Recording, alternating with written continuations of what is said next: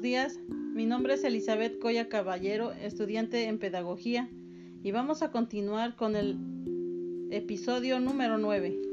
Los medios didácticos. Son aquellos instrumentos, por una parte, ayudan a los formadores en su tarea de diseñar y facilitar a los alumnos el logro de objetivos de aprendizaje. Se consideran como herramientas de ayuda para llevar a cabo la tarea formativa siempre que se haga un uso correcto. Medios manipulativos. Es el conjunto de recursos y materiales que se caracterizan por ofrecer a los sujetos de obtención de conocimientos a través de experiencias inciertas con objetivos a través de su manipulación.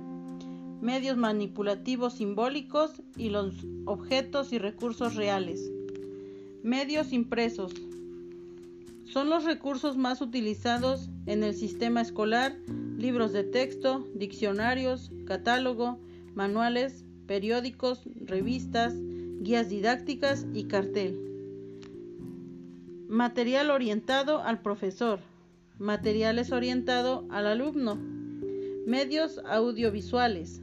Son aquellos que combinan audio y video. Dentro de estos se encuentran los medios de imagen, fija y los medios de imagen en movimiento, y que emplean a, la utilización a los sentidos de la vista y el oído para transmitir sus mensajes. Sonidos en medios naturales, medios auditivos. Medios digitales. Los medios digitales se pueden crear, visualizar, distribuir, modificar y preservar en dispositivos electrónicos y digitales.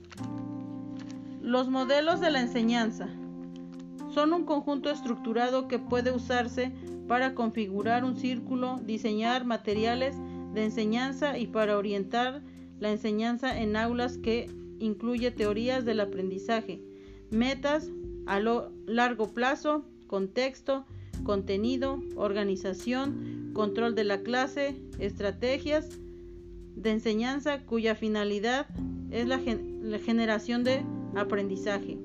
Modelo social. Se fundamenta en la construcción social del aprendizaje. Su objetivo es general, energía colectiva, que ayuda a la creación de comunidades de aprendizaje. Modelo procesamiento.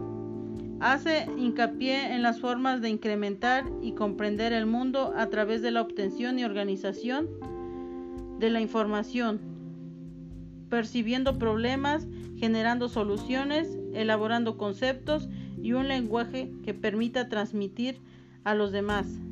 Lenguaje personal. Su objetivo es configurar los procesos educativos hacia la comprensión del individuo y la mejora en su logro de desarrollo. Su foco está en la perspectiva individual y en promover la independencia productiva.